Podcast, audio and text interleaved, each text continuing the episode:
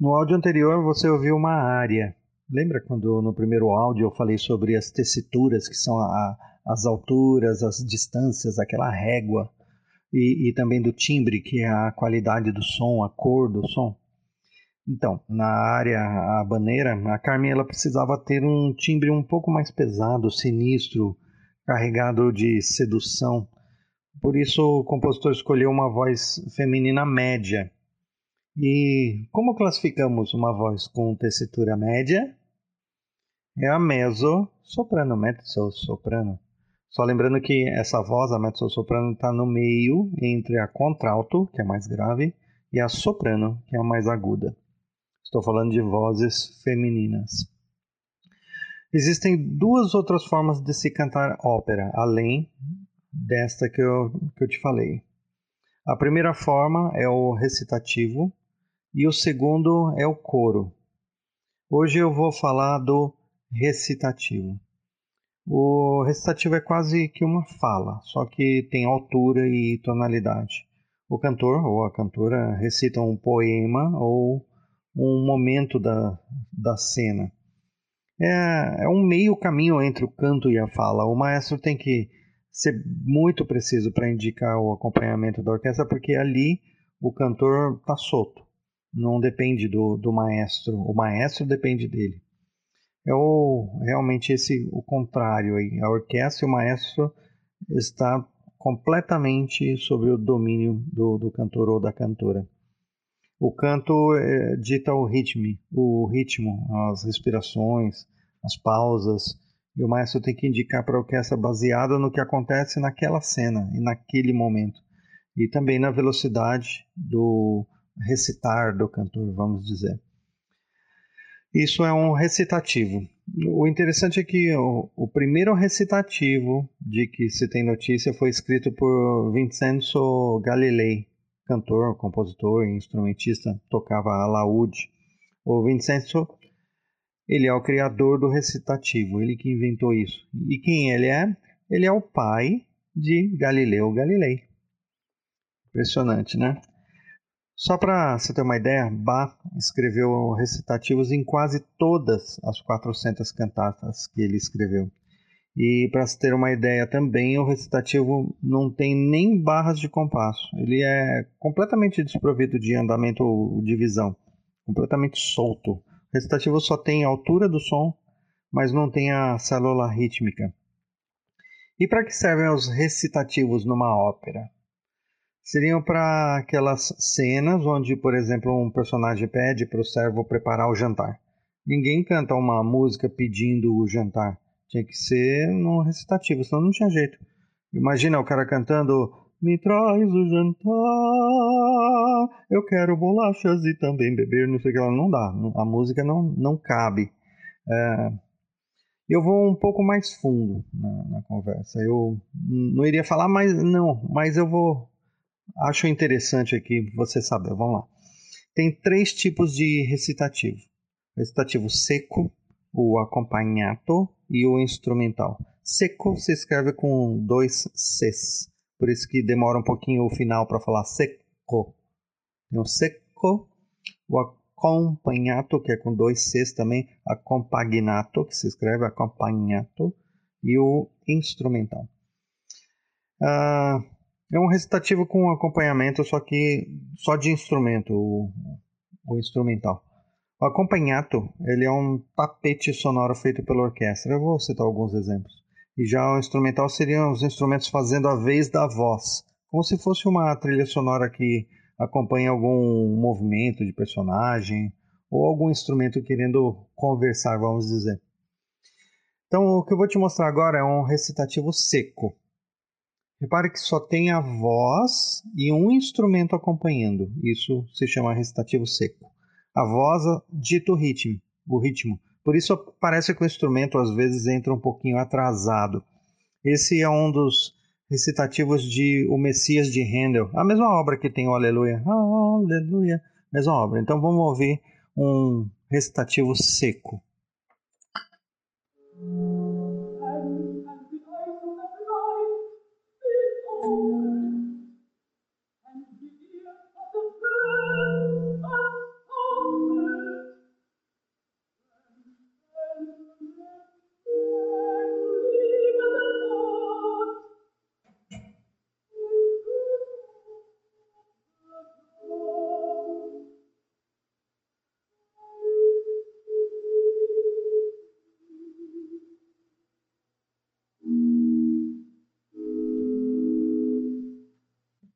É realmente uma fala, né?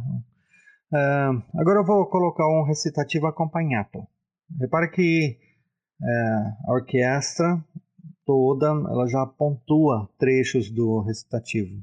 Ela faz um acompanhamento um pouco mais marcante, já é uma orquestra inteira. É uma, uma cama para o canto, vamos dizer. É bem difícil pontuar.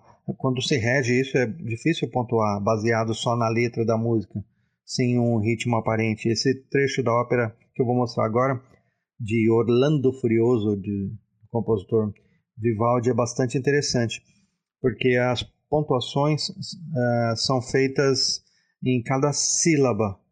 Ela canta e dependendo da sílaba é feita uma pontuação. E quando saber que o cantor vai cantar aquele trecho, vai falar certa palavra ali, qual é o ritmo, é muito difícil saber. Então acompanhe agora o Orlando Furioso de Vivaldi num recitativo acompanhado.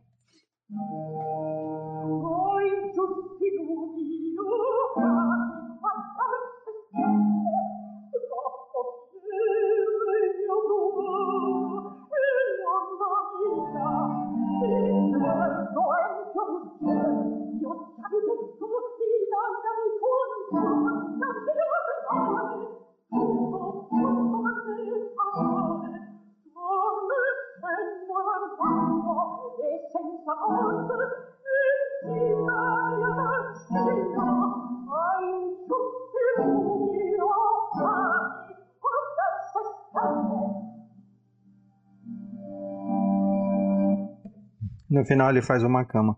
Percebeu como é difícil você pegar mais ou menos uns 60 instrumentos e atacarem todos juntos? Pam, pam. É muito difícil fazer isso, acertar todo mundo. E o último é um exemplo de um recitativo instrumental do concerto para violino em Ré maior de Vivaldi também. Repare que o violino está solto, enquanto os outros instrumentos só fazem uma cama e pontuam também alguns trechos. Só que é uma pontuação mais delicada, mais tranquila, mais fácil de ser feita. Seria quase que como um instrumento falar. Ele está tentando falar, querendo dizer algo, pronunciando palavras. Presta atenção nesse concerto para violino, uma parte de, de um recitativo para violino.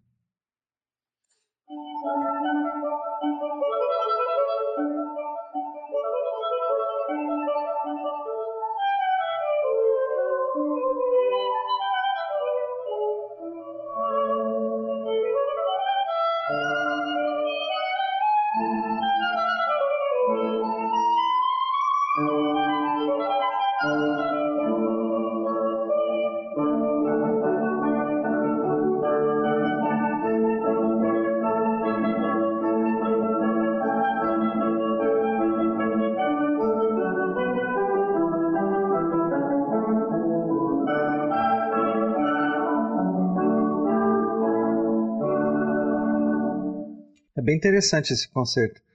Reparou que uh, o violino ele faz, parece que improvisos, parece que ele está querendo falar, conversar e os instrumentos só pontuam. Depois no final há uma conversação geral, acabou ali o recitativo e eles finalizam a música, né? tem um encerramento. Então essa é a grande diferença da área. Eu mostrei no, no Carmen de Bizet a área, que é um canto em si, e o instrumental ele vai todo com o canto, ele tem toda uma métrica. O recitativo ele não tem uma métrica aparente. O cantor está completamente solto.